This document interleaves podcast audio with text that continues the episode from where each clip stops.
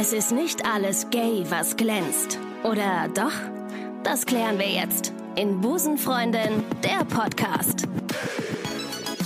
Liebste Busenfreundin-Gang, ich freue mich sehr, wieder hinter Mikro zu sitzen. Ich bin gut erholt aus meinem Sommersangria. Ich verziehe meine Miene, wenn ich Ballermann höre Urlaub aus Mallorca zurück. Es war wunderschön und vor allem sehr unterhaltsam. Ähm, in der kommenden Woche berichte ich ein wenig mehr über den Urlaub mit Miri von Princess Charming. Ähm, ja, Urlaub kann man übrigens auch da machen, wo mein heutiger Gast herkommt. Er hat im Übrigen fast den gleichen Namen wie ich und das finde ich natürlich doppelt schön. Äh, so lässt sich äh, das Comeback nach einer Woche Busenfreundin Abstinenz natürlich feiern. Äh, wir haben uns im Juli bei der Talksendung Nachtcafé im SWR kennengelernt und ich fand seine Geschichte wahnsinnig berührend und habe ihn äh, dann zu Busenfreundin eingeladen. Ähm, er ist als Anja Vöger geboren und lebt heute als Ricardo Vöger mit seiner Frau und seiner Tochter in Sils, einem kleinen Tiroler Dorf. Und er hat ein Buch geschrieben, über das wir heute sprechen. Herzlich willkommen bei Busenfreundin Ricardo. Hallo Ricarda, danke für deine Einladung. Gerne. Wie ist es so, einen Namen zu haben, äh, den es nie auf Souvenirs gibt? Auf Souvenirprodukten? Wie ist es für dich? Äh, selber ausgesucht, würde ich sagen. Ich Hast hab, du selber ausgesucht? Ich habe es ja selber ausgesucht, im Gegensatz zu dir. Stimmt! Oh mein Gott, oh mein Gott, ein Wake-up-Call um diese Uhrzeit. Ja, natürlich. Ja, ich weiß nicht, ob du dir damit so einen Gefallen getan hast. Du hast nirgendwo dann irgendwelche Schlüsselbänder oder so, wo Ricardo draufsteht wahrscheinlich. Aber es ist ein wunderschöner Name, man kann es nicht anders sagen. Bester Name. Wieso Ricardo? Ricardo deshalb, weil ich äh, eine ganz spezielle Verbindung zu Italien habe und ich da mit Ah, meinen okay. Eltern schon seit ich denken kann, mehrmals in, im Jahr in Italien ja auf Urlaub bin. Ja. Irgendwie würde ich glaube ich sagen, ich war einmal ein Römer oder so in, meiner, Ja, in meinem vorigen, vorigen Leben, Leben. genau. Ja. Äh, und dann Ricardo, warum Ricardo? Ich habe das eigentlich immer schon gefühlt gehabt. Wieso Ah, okay. genau dieser Name Ricardo, weiß ich nicht. Ja. Ich habe Ja, das immer Ricardo- schon in mir, in mir getragen irgendwo. Ich habe mal nachgelesen, ich habe mal äh, ein bisschen recherchiert zu unserem Namen ähm, und das heißt äh, der oder die Dominante. Bist du dominant? Na, ich habe auch recherchiert, dann haben wir irgendwie. Aber meinst du bei Bri Brigitte? Ah, okay. oder Na, so. also Ja, ich habe ich hab recherchiert und habe herausgefunden, dass Ricardo der Starke, der Entschlossene Oh. heißt. Ah, höre ich lieber als die Dominante oder der Dominante, glaube ich. Ich Dann, dann einigen wir uns, dann einigen, wir- äh, einigen wir uns einfach darauf, dass es der, der oder die Starke Genau, ist. genau. Einfach. Finde ich gut. Bin ich, gehe ich mit, gehe ich mit. Ricardo, äh, wir haben uns äh, beim SWR Nachtcafé kennengelernt in äh, Baden-Baden. Das war übrigens sehr, sehr schön. Und äh, da war eine Talksendung zum Thema lesbisch, trans, schwul. Ähm, und äh, da warst du und hast ähm, die Trans-Community vertreten und hast von deiner Geschichte erzählt. Und als du das so berichtet hast, ähm, da war ich schon sehr, sehr berührt und inspiriert von dir und ähm, habe auch im Nachgang noch von ganz vielen Menschen, die äh, diese Sendung geguckt haben, äh, gehört, dass deine Geschichte halt so sehr, sehr hervorstach. Ähm, und mit dir würde ich heute noch mal gerne über deine Geschichte reden, vielleicht ein bisschen intensiver, äh, weil es ja im Fernsehen halt auch immer äh, etwas, etwas Zeitmangel gibt. Und ähm, genau, wollte mit dir heute auch über dein neues Buch sprechen, was rausgekommen ist. Ähm, und zwar mit dem Titel Der Mann, der einmal ein Mädchen war. Und jetzt habe ich direkt äh, im Anschluss eine Frage daran. Viele Menschen äh, oder viele Menschen, die trans sind, mögen das nicht, wenn man sagt, ähm, im Körper einer Frau geboren. Das habe ich am Anfang in meinem Intro gesagt. Das steht aber auch in deinem Buch drin. Für dich ist das okay, Für, wenn man mich, das sagt? für mich ist eigentlich auch nicht okay, weil ich war und bin immer schon ein Mann gewesen, gell? Ja. Aber man muss sich halt überlegen, wie betitle ich das, wenn Mhm. das jemand liest, der mit dem Thema noch, nie, noch keine Berührungspunkte gehabt hat.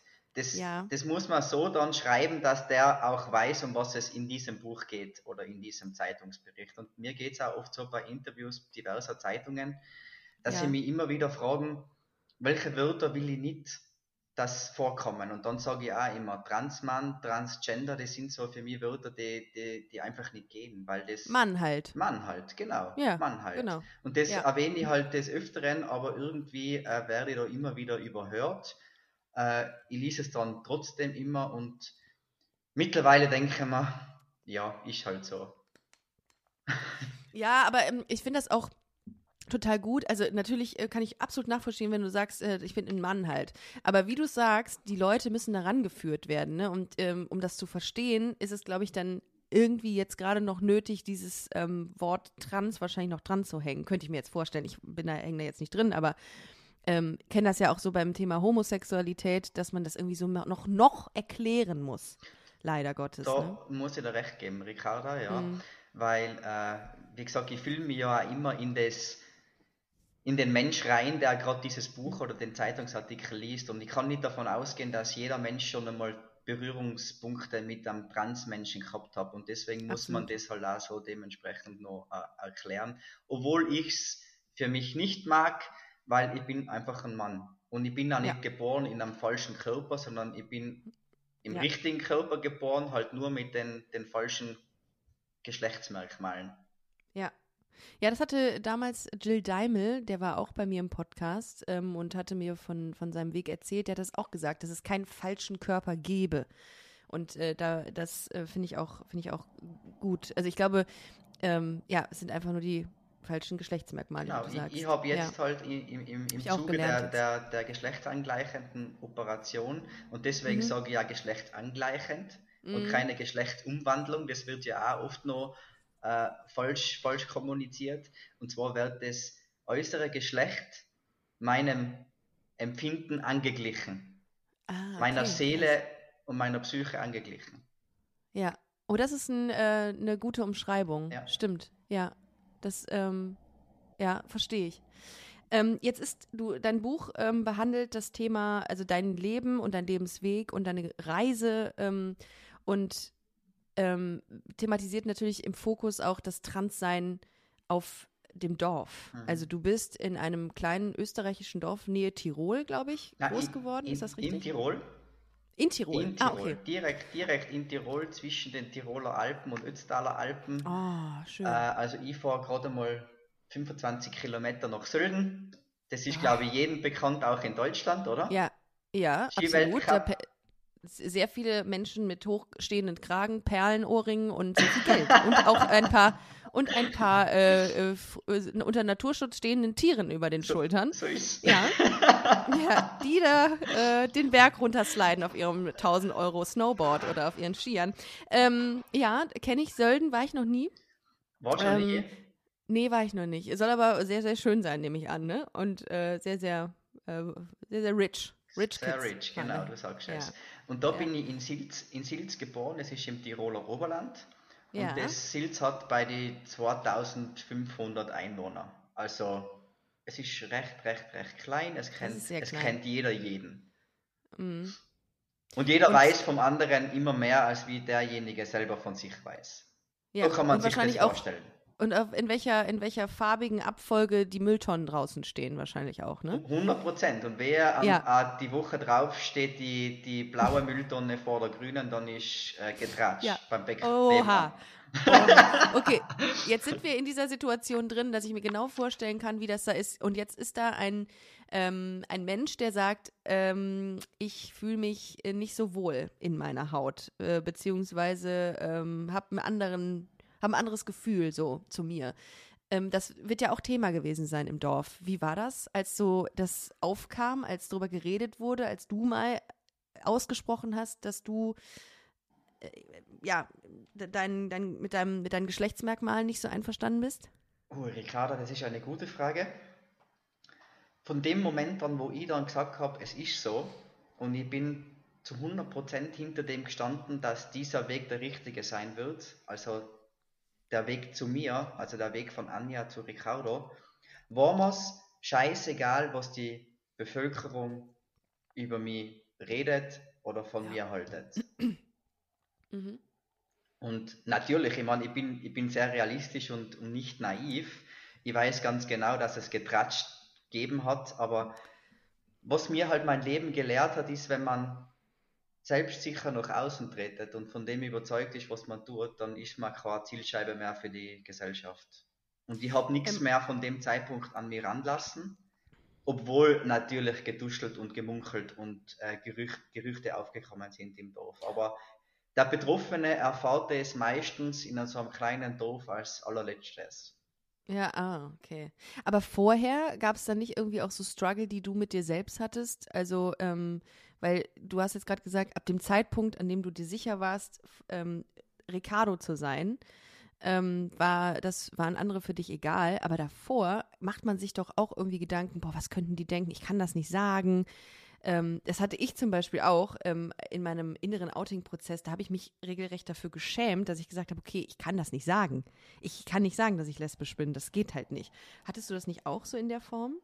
Doch, in der Form habe ich das auch. Und zwar ab dem Zeitpunkt, wo ich dann äh, in den Kindergarten gegangen bin. Mhm. Von dem Moment an, wo dann plötzlich unter 15 anderen kleinen Menschlein bist und dir mhm. dauernd mit dem Finger auf die zeigen, was stimmt denn mit der Anja damals nicht, weil mir hat es einfach nicht interessiert, mit Puppen zu spielen.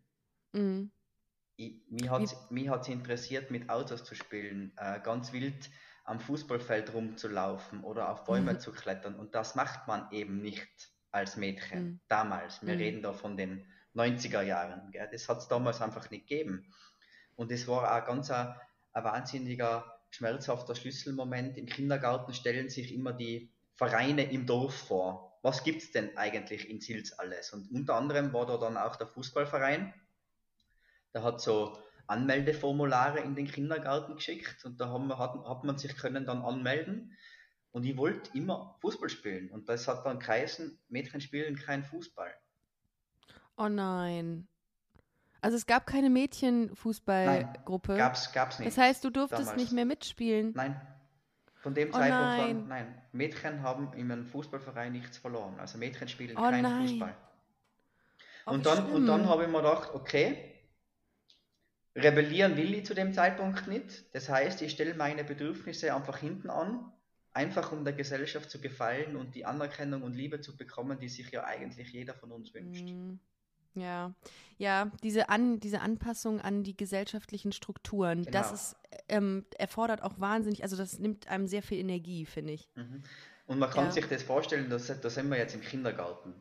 Da, mhm. Das hat sich von Jahr zu Jahr hat sich das, hat sich massiver innerlicher Druck aufgebaut, weil mhm. man wird ja mit jedem Jahr erwachsener, der Körper formt sich ja auch dementsprechend und die schlimmste Zeit für mich war natürlich die Pubertät in der, mhm, in der, ja. in der Hauptschule oder wie sagt man da bei euch in Deutschland? Grundschule? Mm, Grundschule. Mhm. Grundschule. Mhm. Ähm, natürlich die erste Regelblutung. Und wie oft mhm. im Leben wird man denn aufs eigene Geschlecht hingewiesen? Jedes Mal, wenn ich aufs Klo gehe, zum Beispiel. Boah, ja. ja. Also tagtäglich. War das schlimm? Ja, war das, war, schlimm für das, dich? Das war mega schlimm.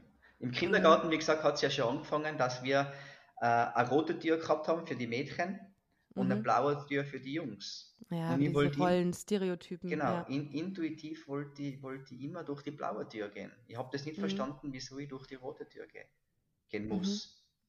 Mhm. Ja. Und das hat sich dann angespitzt und angespitzt, dann, dann eben die Pubertät war, war für mich wirklich Horror. Turnstunde zum Beispiel. Ja. Umkleidekabinen, Duschen mit Mädels. Das, das war für mich äh, eine Höllenzeit, dass ich teilweise dann abends nackt. Ich habe mir ja teilweise nicht mehr können am, am Tag, im Tageslicht vorm Spiegel anschauen, wenn ich, wenn ich duschen gegangen bin oder, oder ins Badezimmer gegangen bin. Was wurde denn, was hattest du denn für Gefühle, als du dich mal angeguckt hast? Also wenn du deine Brüste angefasst, äh, an, an, angeschaut hast oder ähm, was ist da in dir hochgekommen? Totale Ablehnung gegen mich selber.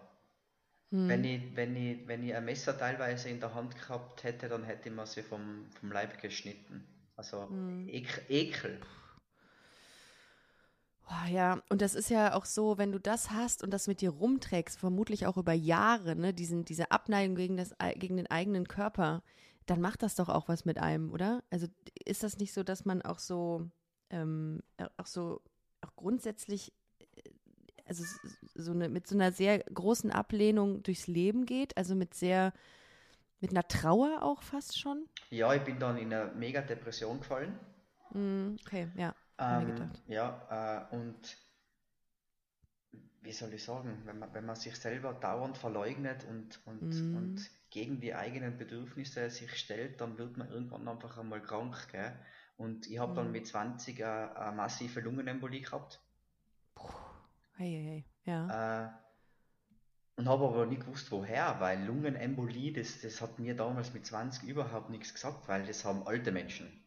Lungenembolien mhm. haben alte Menschen, keine jungen Menschen. Mhm. Und das ist als junger Mensch sehr selten und die Ärzte haben aber auch nicht gewusst, woher, weil das Blut, das war alles in Ordnung, die ganzen Werte waren in Ordnung. Und jetzt im Nachhinein betrachtet hat mir einfach das, das Leben aufgezeigt, äh, in, in dem Moment, wo man sich verleugnet und irgendwelche Gefühle unterdrückt, greift es halt dann psychosomatisch den, den schwächsten Körperteil an. Die ja. anderen bekommen Migräne, die anderen bekommen mhm. einen Herzinfarkt, die anderen kriegen mhm. Lungenschmerzen, die anderen haben Gastritis ja. oder Reizdarm, die klassischen Krankheiten halt. Ja, und ich ähm, kann das äh, nur in Ansätzen nachempfinden, denn ich habe auch eine Zeit lang gehabt, in der ich meine Identität verleugnet habe oder mich selbst. Denn ähm, ich wollte das ja auch nicht wahrhaben, dass ich auf Frauen stehe. Zum damaligen Zeitpunkt ist das ja auch so, das ist ja so ein Prozess. Und ich merke heute, und das habe ich jetzt auch in den vergangenen ähm, Episoden auch mal thematisiert, dass mir das wahnsinnig gut tut, darüber zu reden. Ich habe auch eine Therapie angefangen äh, vor anderthalb Jahren, weil ich glaube, dass das, ich weiß nicht, warst du in Therapie zum damaligen Zeitpunkt irgendwann früher mit 20 oder so? Ja, wahrscheinlich Nein, nicht, zum ne? damaligen Zeitpunkt nicht. Das war nicht. dann erst beim okay. Outing, wo es dann geheißen hat, mhm. ich brauche die Therapie, dass ich die Gutachten ja. bekomme. Ja, und ich habe, also, ähm, es war eine, eine Zeit, äh, ich würde mal sagen, so fünf, sechs Jahre, in der ich ähm, in der ich einfach geleugnet habe, wer ich bin. Und das geht so dermaßen auf die Psyche. Und ich hatte jetzt nie Probleme äh, psychologisch äh, oder psychischer, psychischer Natur. Aber trotzdem, ich habe gemerkt, ich habe das Bedürfnis, darüber zu reden mit jemandem. Und jetzt kommen, kommen viele Dinge hoch in der Therapie, die was mit meiner ähm, Sexualität oder Identität zu tun haben. Und das ist ja, und jetzt schließe ich den, äh, spanne ich den Bogen wieder zurück zu dir. Und das ist ja nur in Ansätzen vergleichbar mit dem, was du durchgemacht hast. Weil das ist ja nochmal, das ist ja nochmal eine ganz andere Liga, noch eine ganz andere Ebene. Ähm, das hat ja mit dir auch voll viel gemacht, irgendwie psychisch. Ja, ich will jetzt da nicht mein, mein Thema irgendwie auf eine Stockrolle stellen und hm. meins ist absolute Wahnsinn und nee, schlimmer geht's nicht. Das, das ist ganz individuell, für jeden ist sein ja. Problem gerade das Schlimmste. Das würde ich mir nie irgendwie anmaßen zu sagen, mein, mein Thema Transidentität, das steht über den Dingen und das ist überhaupt die mhm. Oberkatastrophe. Also das will ich nicht, weil für jeden ja, in dem schon. Moment das eigene am schlimmsten ist. Ja, ja. Bist du aktuell in Therapie? Nein, ja. aktuell bin ich nicht in Therapie. Ah, okay. äh, mir geht es auch wahnsinnig gut. Was, mhm. ich momentan ist, was ich momentan spüre, ist, äh, ich bin mega urlaubsreif. Da hast du mir ja jetzt was voraus mhm. weil ich ja. nicht damit gerechnet habe, dass das Buch äh, so ein, mediale, ein mediales Interesse erweckt. Also ich ja. bin dauernd on Tour, halt sehr, sehr viele Interviews äh, bezüglich meinem, meiner Geschichte und meinem Buch auch und das macht mich müde, das ist anstrengend. Das Promo ist, ist, anstrengend. Mega, mega anstrengend und ich merke jetzt einfach, dass, dass ich ans Limit gehe und dass es jetzt mhm. wieder an der Zeit ist, dass ich mal drei, vier Tage Auszeit nehme. Ja. Und ich ja, hoche ja jetzt auf meinen Körper. Gott sei Dank, Im, das habe ich ja gelernt. Ja, im besten Falle sogar mehr als drei, vier Tage. Können wir noch mal ganz kurz zurückgehen? Du bist ähm, dann auch in einer Polizeischule gewesen. Du hast eine Ausbildung ähm, zum Polizisten gemacht. Ähm, und äh, da wurdest du, und das ähm, schrieb, äh, habe ich auch gelesen, äh, da wurdest du Opfer von Mobbing tatsächlich auch, ne? In der Polizeischule? Mhm. Ja, in der Polizeischule wurde ich dann äh, Opfer äh, von Mobbing. Das, die glaube ich aber in dem Moment gar nicht so gemeint haben, weil sie mhm. haben es ja auch nicht besser gewusst. Es war einfach eine Polizistin oder eine Polizeischülerin damals, die war aus der Norm gefallen ist und, und anders war wie der Rest der Klasse. Mhm. Aber hätte ich mich vielleicht damals auch schon geoutet oder hätte ich damals schon den Mut gehabt, darüber zu sprechen, wäre es vielleicht viel verständlicher gewesen für die Polizeischüler rund um mich herum. Ja. Hast du dann nicht gemacht, aus Angst nochmal deswegen gemobbt genau, zu werden? Genau, als Angst oder? erstens einmal deswegen gemobbt mhm. zu werden und als Angst vor, vor, vor Ablehnung. Okay. Und es will eigentlich niemand von uns abgelehnt werden. Wir wollen nee. dazugehören. Klar. Und ähm, hat das dann irgendwann aufgehört oder wie endete das, diese Zeit? Weil Mobbing ist ja auch äh, da. Das ist ja dann nochmal ein externer Faktor, der hinzukommt zu deiner inneren Situation. Also das geht einem ja dann richtig beschissen einfach in dieser Zeit, oder?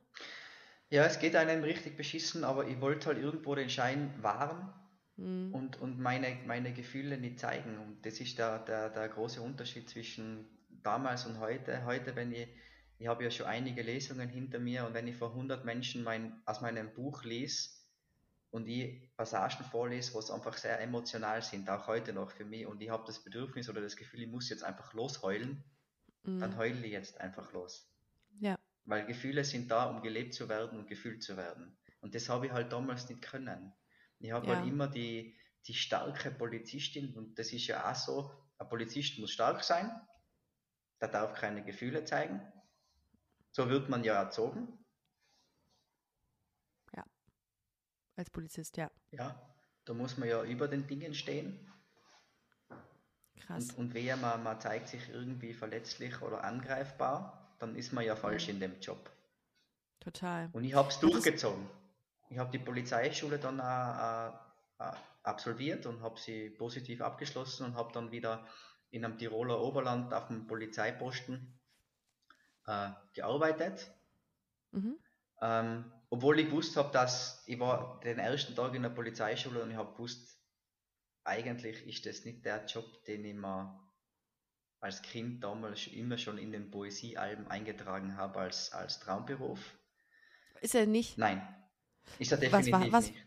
Was war das für ein Beruf, den du dir als Kind ausgemalt hast und gewünscht hast? Polizist, ein Freund und Helfer. Gibt es den Spruch in Deutschland? Ja. Ja? Ja, würde ich aber so nicht unterschreiben. Ja, ich jetzt auch nicht mehr. Ja. die soziale Kompetenz oder die, so ja. die soziale äh, Komponente hat mir in dem Job einfach gefehlt. Was war denn der, ähm, der Job, den du haben wolltest als Kind? Also was, war, was war dein Traumjob? Mein Traumberuf ist, äh, Polizist zu werden war damals. Ach, das immer, war, ach ja, so, das war, ach, damals, das war der. Ja, genau, das ah, war der, der, der Beruf. Aber die ah, Blase okay. Der Illusion ist äh, in, den, in der ersten Woche Polizeischule schon geplatzt. Ah ja, okay. Ich wollte immer Tierärztin werden. Aber dann habe ich ein, äh, ein, Praktikum beim Tierarzt gemacht, musste einem Hund einen äh, Abszess ab äh, vom Hals schneiden und dann habe ich äh, mich fast übergeben müssen. Dann war auch mein Traumberuf äh, geplatzt. Aber gut, ähm, wie dem halt so ist. Ne? Ähm, aber gut, als du dann deine Ausbildung abgeschlossen hast, ähm, warst du warst du zum damaligen Zeitpunkt Polizistin. Damals das, war ich Polizistin, so. genau, ja. Was war denn das für eine, für, für, eine, für eine Stelle? Also war das wirklich Streife, die du äh, ge gefahren bist? Ja, ja, es war äh, ein Polizist im Außendienst. Ja, ich bin Streife gefahren. Ah, okay. Ganz mhm. normalen äh, Exekutiv Außendienst habe ich, äh, hab ich gemacht gehabt, ja. Und da gab es auch Situationen, in denen du an deine Grenzen kamst ähm, durch Diskriminierung oder war das da zum damaligen Zeitpunkt dann nicht mehr der Fall? Na, es war zu dem damaligen Zeitpunkt eigentlich nicht der Fall, bis zu einem mhm. Schlüsselmoment. Und zwar, ich habe mir, äh, das habe ich dann eh ganz detailliert auch im Buch beschrieben, mhm. ich habe mir müssen dann meine wahre Identität, den Ricardo, hinter ah. verschlossener Tür in den sozialen Medien aufbauen. Und zwar habe ich das deshalb gemacht, weil ich sonst zugrunde gegangen wäre. Also du hast quasi ähm, neue Konten ähm, im Social Media Bereich eröffnet mit deinem ähm, zukünftigen Namen. Namen. Genau, genau. Oder mit deinem Namen. Mit, ja. mit, meinem, okay. mit meinem Namen oder mit meinem zukünftigen Namen, dass ja. die Zuhörer und Zuhörerinnen ja. mir oder uns jetzt folgen können. Ja, genau. Ähm, weil, weil, weil ich zu einem, zu einem Punkt gekommen bin im Leben mit, mit 18 war das, wo die ganzen Freunde schon Beziehungen gehabt haben, die haben sich Küsse ausgetauscht, die haben mhm. sich Zärtlichkeiten ausgetauscht und ich wollte es auch haben, aber ich wollte es nicht ja. als Frau, weil ich war nie mhm. lesbisch. Also lesbisch sein wäre für mich nie in Frage gekommen, weil ich war keine Frau. Ich habe zwar mhm. Frauen geliebt, aber nicht als Frau oder als mhm. Anja, sondern als Ricardo. Und dann habe ich mir halt äh, das Scheinprofil oder das Fake-Profil, was eigentlich kein Fake-Profil war, sondern das war ja meine, meine wahre Identität. Ricardo war ja. ja meine wahre Identität. Das habe ich mir dann in den sozialen Medien aufgebaut und das war alles parallel zu der Polizeischule und zum Polizeidienst. Okay, das heißt, du hast so, so, so, so ein, so ein Fake-Leben auch noch irgendwie Social-Media-seitig, äh, nicht Fake-Leben, aber für du hast noch eine, eine zweite Identität gehabt. Genau, für die Öffentlichkeit war es natürlich ein Fake-Leben. Mm, und okay. irgendwie, wenn man die Rolle kennt und jeder jeden kennt, ist das dann auch äh, bis zu meinen Vorgesetzten durchgedrungen. Krass. Und die Vorgesetzten haben halt dann mir ans Herz gelegt, dass äh, als Polizist oder Polizistin damals das einfach nicht tragbar ist. Man kann nicht Leute belügen und betrügen im Polizeidienst. Mhm. Aber das sagt auch, das ist mangelnde Aufklärung meiner Meinung nach, weil sie es nicht verstanden haben, warum ich das mache. Ich mhm, wollte mich aber absolut. zu dem damaligen Zeitpunkt auch nicht erklären. Ich habe das dann so hingenommen, habe dann für mich entschlossen, ich trete aus dem Polizeidienst aus. Mhm. Ich war sowieso nicht mehr glücklich ähm, und bin dann vom Polizeidienst ausgetreten und äh, habe dann dieses Fake-Leben und Anführungszeichen weitergeführt, weil dann war es ja erlaubt. Als Polizist mhm. war es nicht erlaubt, weil das macht man nicht. Und dann hat es dann auch einen Schlüsselmoment gegeben, wo ich dann unfreiwillig von einer Bekanntschaft aus dem Internet, die, wo ich auch im Internet lieben gelernt habe, die, mit der ich mich dann aber auch getroffen habe, hat es ein unfreiwilliges Coming Out gegeben und da von dem Zeitpunkt an, das steht dann auch alles sehr, sehr gut beschrieben im Buch, hat es dann einen mhm. Suizidversuch gegeben, den ich ja dann aber nicht durchgeführt habe, was sonst wäre ich ja jetzt nicht mehr da und ich bin froh, dass ich noch am Leben bin und dass ich das damals, damals nicht gemacht habe. Der Suizidgedanke oder der Versuch, den, der gab, den gab es, nachdem du gedatet hast und aufgeflogen ist, dass du ähm, damals noch eine Frau war. Okay, mhm, verstehe. Das heißt, diese Frau, die du gedatet hast, die hat dir was bedeutet und die hat da irgendwie viel zerstört oder so damit, mit ihrem Zwangsouting dir gegenüber? Ähm, einmal ab, ich will einmal äh, sagen, dass, dass die, die Frau, die ich da gedatet habe, für die habe ich wirklich wahre, wahre Gefühle gehabt. Also das war mhm. von meiner Seite nie ein, nie ein Lug oder nie ein Betrug. Ich habe die mhm. wirklich geliebt, diese Frau, und ich hätte mir mit der damals alles vorstellen können. Aber ich war halt damals noch nicht so weit und hätte, hätte mich getraut zu sagen, du Hochherr, ich liebe dich über alles, ich kann mir mit dir auch eine Zukunft vorstellen, aber ich bin noch eine Frau und bin am Weg zu mir selbst. Aber hat sie dich auch geliebt? Ja, sie hat mir auch Wie geliebt, kann man ja. denn dann, wie kann man denn dann äh, diese Liebe einfach ähm, in Frage stellen, nur auf Basis eines einer, eines Geschlechtsmerkmals. Also was ist denn das für eine Frau gewesen, die dann gesagt hat, okay, wow, du bist eine Frau noch, tschüss und dann liebe ich dich nicht mehr oder was? Das ich, ich glaube, dass es die Enttäuschung war, dass ich sie angelogen habe. Gar nicht einmal so. die Liebe. Okay, okay, das ist natürlich nochmal aber, eine andere Sache. Ne? Aber ich habe ja. hab bis jetzt oder, oder leider, ich, ich, bin mit ihr nicht mehr in Kontakt getreten. Also ich habe Aber man kann doch auch verstehen, dass jemand das nicht sagen will, weil es halt ein Prozess ist. Also hat sie noch nicht mal verstanden, warum du es ihr. Du hast ja nicht aus bösen Absichten hast du es ja nicht erzählt. Ich glaube, weil du Angst hattest vielleicht auch. Ich glaube, dass wir damals einfach alle beide zu jung waren. Ich will okay. dir da jetzt auch nicht, nichts unterstellen, sondern das hat okay. alles für mich so gepasst, wie es mm. war. Okay. Und jetzt zum Schluss, ich bin ihr ja eigentlich dankbar für das unfreiwillige Coming Out, hm, weil wer ja. weiß, wie lange ich das noch mit mir rumgetragen hätte. Mm. Ups, meine Katze springt gerade auf meinen Schoß, sorry. Sie will auch mitreden. ja. Schnurren. ähm, ähm, aber wie gesagt, ich bin dir jetzt echt unheimlich, unheimlich dankbar, obwohl es eine sehr schmerzhafte und, und schwierige Situation damals war.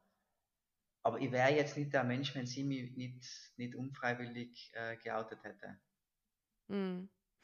Ja gut, vielleicht äh, war sie zum richtigen Zeit am richtigen Ort äh, und genau. man kann da das Positive rausziehen. Das stimmt schon. Genau. Aber was ich, was ich immer so spannend finde an deiner Geschichte ist, dass du ähm, dass du trotz äh, dieser Tatsache ähm, körperliche Veränderungen mitgemacht hast und, äh, und quasi ein neues Leben begonnen hast, dass du trotzdem im Dorf geblieben bist bei, bei dir, dass du nie den, das Bedürfnis hattest, so, ich gehe jetzt nach Wien, wo gefühlt alle queeren Menschen irgendwie hinziehen, wenn, äh, wenn sie das Bedürfnis haben, irgendwo äh, Teil einer, eines, eines, eines urbanen Zentrums zu sein äh, oder nach Berlin oder so. Warum bist du da geblieben? Warum bist du zu, äh, in deinem Heimatort geblieben? Einmal, äh, Silz ist ein, ein wunderbarer, schöner Ort und Silz ist eigentlich mega offen, was dieses Thema mhm. betrifft. Ich bin auch mittlerweile sehr integriert in, im, im Silzer Dorfleben. Mhm. Äh, natürlich gibt es den einen oder anderen, der mit dem Thema nichts anfangen kann, aber den will ich auch nicht umstimmen, weil Ja. ich will Aufklärungsarbeit machen, ich will äh, aber das nicht mit Druck machen, weil Druck Mhm. erzeugt immer Gegendruck. Und ich habe für mich damals entschlossen, wie ich das Buch geschrieben habe, ich will es auf eine emotionale Art und Weise machen. Ich will Menschen Mhm. berühren, ich will Herzen öffnen. Und nur so glaube ich, dass ich habe die Möglichkeit, Menschen, die mit dem Thema noch nie in Berührung gewesen sein, irgendwie zum Denken anzuregen oder Mhm. zum Umdenken. Ja, und ich glaube, das muss auch eine gewisse Bereitschaft muss auch seitens dieser Menschen da sein, die auch vielleicht Ressentiments hegen. Ne? Also es muss dann schon irgendwie auch sein, dass sie neugierig sind darauf. Wenn die so total verschlossen sind, dann ist das halt auch schwierig, an die ranzukommen. Selbst mit einem Thema, was sehr bewegend ist wie deinem. Genau, und ich bin auch der Meinung, man kann nicht alle Menschen mögen und es, es, es harmoniert nicht immer zwischen äh, allen Menschen, aber ich reduziere das nicht auf meine Vergangenheit. Es gibt Menschen, Mhm. die können sich nicht riechen. Klar. Punkt. Aber das hat nichts mit Ja. meiner Vergangenheit zu tun. Ja. Aber ähm, machst du Aufklärungsarbeit auch noch in deinem, äh, in deinem, in deiner Umgebung? Also gibt's, gibt's, äh, bist du da ähm, auf Lesetour auch? Ich bin momentan auf Lesetour, ja, ich habe schon vier Lesungen gehabt in Tirol. Die nächste ist Ah. jetzt in, in, im Vorarlberg und natürlich hoffe ich, dass, dass noch einige äh, Lesungen kommen werden. Ähm, ich werde dann aber auch aktiv äh, an, an, an Schulen treten, Mhm.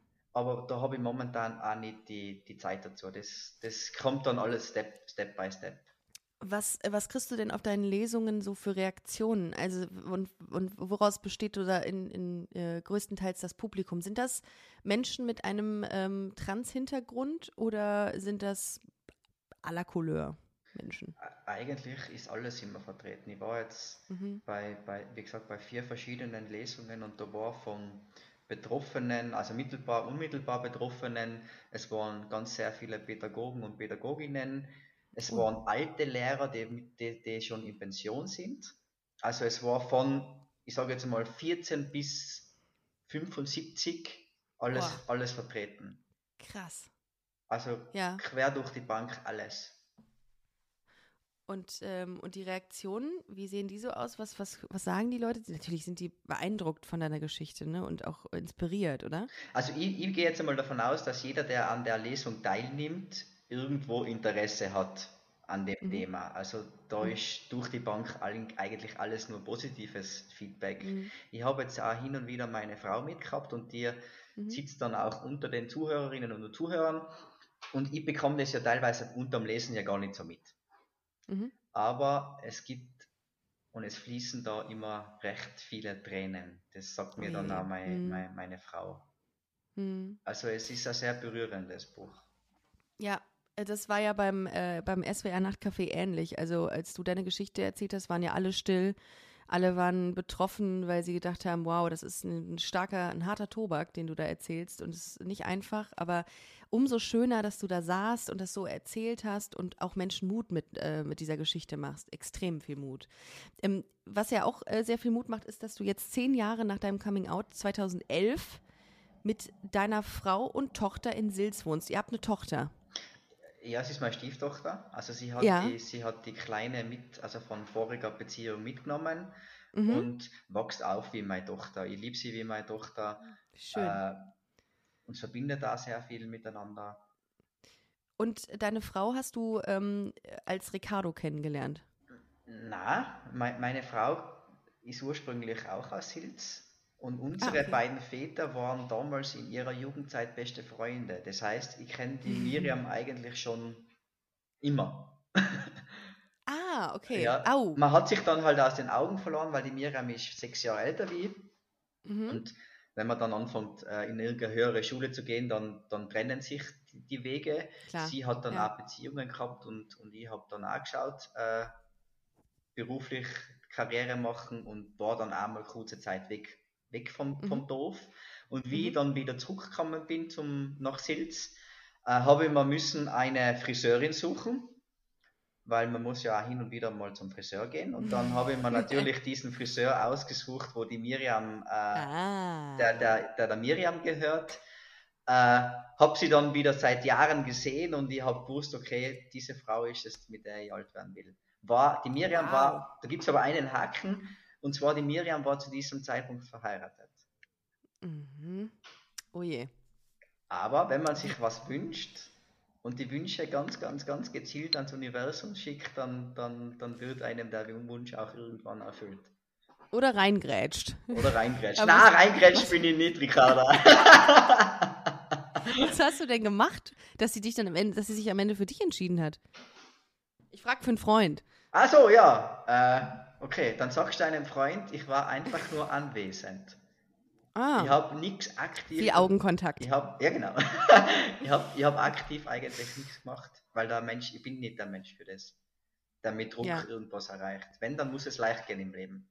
Das heißt, ihr hattet viele Gespräche, hast ihr ein gutes Gefühl gegeben, ohne irgendeinen Druck und ohne einen, äh, einen Hintergedanken. Ge genau. genau. Okay, Ich habe keinen ja. Hintergedanken gehabt. Ah, du hast, du hast dann wahrscheinlich einfach durch, durch, deine, durch deine Art überzeugt. Ich habe durch Und, meinen ja. Charme überzeugt. Ricarda. Natürlich, natürlich. Ricardo, oh, Hallo. dein Name, äh, de, So dein Name es. hat überzeugt. Dein nur- Name hat überzeugt. Es war nur der Name. Na, ich bin, ich, ich bin davon überzeugt, dass, dass wenn es in einer Beziehung oder in einer Ehe harmoniert und es kommt ein Hm. Dritter, hat dieser Dritter keine Chance, wenn die, Ja, die, Ehe, total. wenn die Ehe passt. Also, Es Total. Also war vielleicht da irgendwie schon, ja, war das vielleicht irgendwie sowieso schon nicht mehr so stabil Genau. zwischen beiden. Hat sie sich dann getrennt und ist mit dir zusammengekommen? sie hat sich dann getrennt, genau, aber wir haben uns in dieser Zeit auch wieder aus den Augen verloren. Mhm. Ähm, ich habe ja noch eine, eine große Operation vor mir gehabt, und zwar den, den Mhm. Aufbau des Penis, den ich ja in Mhm. Deutschland machen habe lassen. Also Mhm. auch Deutschland hat in meinem, in meinem Leben eine sehr wichtige Rolle eingenommen. Mhm. Ähm, und wir haben beide zuerst einmal unser Leben selbst in die Hand genommen und geschaut, dass wir ein, Funda also ein stabiles Fundament aufbauen. Und wir haben gesagt, wenn uns irgendwann einmal der Weg wieder zusammenführt, dann soll es so sein. Und wenn Mhm. nicht, soll es auch so sein. Und es war dann so, dass ich meine mein, mein Sache gemacht habe, sie hat ihr Sache geregelt und ja, unsere Wege haben sich wieder gekreuzt, sonst wären wir jetzt nicht verheiratet. Und sollte so sein. Genau, es hat einfach so sein Ja. müssen und ich bin Ja. mittlerweile über, überglücklich mit, mit, Ah. der, mit der Miriam. Mit der Miriam. Und wann habt ihr geheiratet? Geheiratet, boah, das ist jetzt, hey, Ricarda, das war das eine wahnsinnig schnelle, eine wahnsinnig schnelle, eine wahnsinnig schnelle Frage. Ich hätte gerne das exakte Datum. Ja, wir Und haben- Miriam hört zu. Wir haben, Miriam hört zu, ja.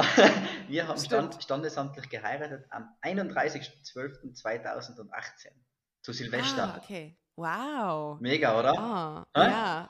In Sölden? Nein, nicht in Sölden, Sils? in Silz. In Sils, okay. Ja, in Sölden, so richtig, so richtig rich. Nein, nichts Ähm, rich. Im kleinen Kreise. Nee. Ach, mega. Aber du, du bist happy, ne? Du, du wirktest, äh, du wirktest in, in äh, abseits der Kameras ähm, im, im, im Nachtcafé äh, beim SWR so entspannt und jetzt auch hier wieder sehr glücklich. Und es ist so schön, dich zu sehen, dass du ähm, ja, dass, dass es dir gut geht, dass du auch so schön von deiner Frau erzählst. Das hast du auch schon in Baden-Baden gemacht. Und das finde ich immer ganz, ganz süß, wenn, ähm, wenn, wenn Menschen, die mit anderen Menschen zusammen sind, auch ganz süß über ihre Partner erzählen. Das finde ich ganz, äh, ganz puschelig. Und das machst du und das finde ich schön. Und ich finde, du bist eine krasse Inspiration für viele Menschen, die gerade so einen Struggle haben und ähm, sich vielleicht nicht so wohl fühlen mit ihrer, mit ihrer Identität, mit ihrer aktuellen. Also da muss ich echt meinen Hut ziehen, dass du ganz, ganz tolle Arbeit leistest. Danke, Ricarda. Also sehr, sehr cool. Und ähm, kannst du noch mal zwei, drei so Wo- Worte zum Buch sagen? Äh, wo, wo kann man es kaufen? Äh, Ab, äh, ab sofort. Also es ist jetzt schon Buch, draußen. Das Buch ne? kann man eigentlich ab sofort kaufen, überall, Mhm. wo es Bücher gibt, also in jeder Buchhandlung im Mhm. deutschsprachigen Raum, also auch in, in, in Deutschland. Wenn es jetzt Mhm. gerade nicht irgendwo aufliegen sollte in einer Buchhandlung, dann kann man das natürlich auch dort vor Ort bestellen. Man kann Mhm. es, wenn man es signiert haben will, auch direkt über mich bestellen. Ich bin auf Instagram zu finden unter Ricardo Vöger oder ich bin auf Facebook zu finden unter Ricardo Vöger ähm, oder im Internet. In diesem Internet, von dem aber alle reden. Genau, von dem Da- alle da reden, da wo, genau, da Ja. wo ich jetzt zwar nicht happy bin, wenn man es übers Internet bestellt, sondern mir wäre es lieber, wenn man es wenn man's vor Ort Ja. in den Buchhandlungen macht. Ja, vor Ort unterstützt lokale kleine BuchhändlerInnen äh, sehr, sehr gerne oder über Ricardo selbst. Äh, macht das sehr gerne, wenn ihr das signiert haben wollt. Ähm, und alles weitere könnt ihr im Social Media Bereich äh, könnt ihr fragen, ähm, beziehungsweise könnt ihr auch uns schreiben und wir leiten es an Ricardo weiter, wenn ihr Fragen habt. Ähm, Ricardo, Vielen Dank für diesen Einblick in, äh, in dein Leben und ähm, schön, dass du, dein, dass du das Buch geschrieben hast. Und vielen Dank, dass du uns diese Infos gegeben hast. Es war sehr spannend, mit dir zu sprechen. Danke, danke, Sagi Ricardo. Und ich hoffe, wir sehen uns und hören uns irgendwann mal wieder. Das hoffe ich auch. Freuen. Ja, Dito, Grüße an Miriam und Richtig Grüße aus. nach Silz. Richtig ähm, und äh, wir hören uns hoffentlich ganz bald. Danke vielmals. Ciao. Mach's gut. Baba. Tschüss. Tschüss.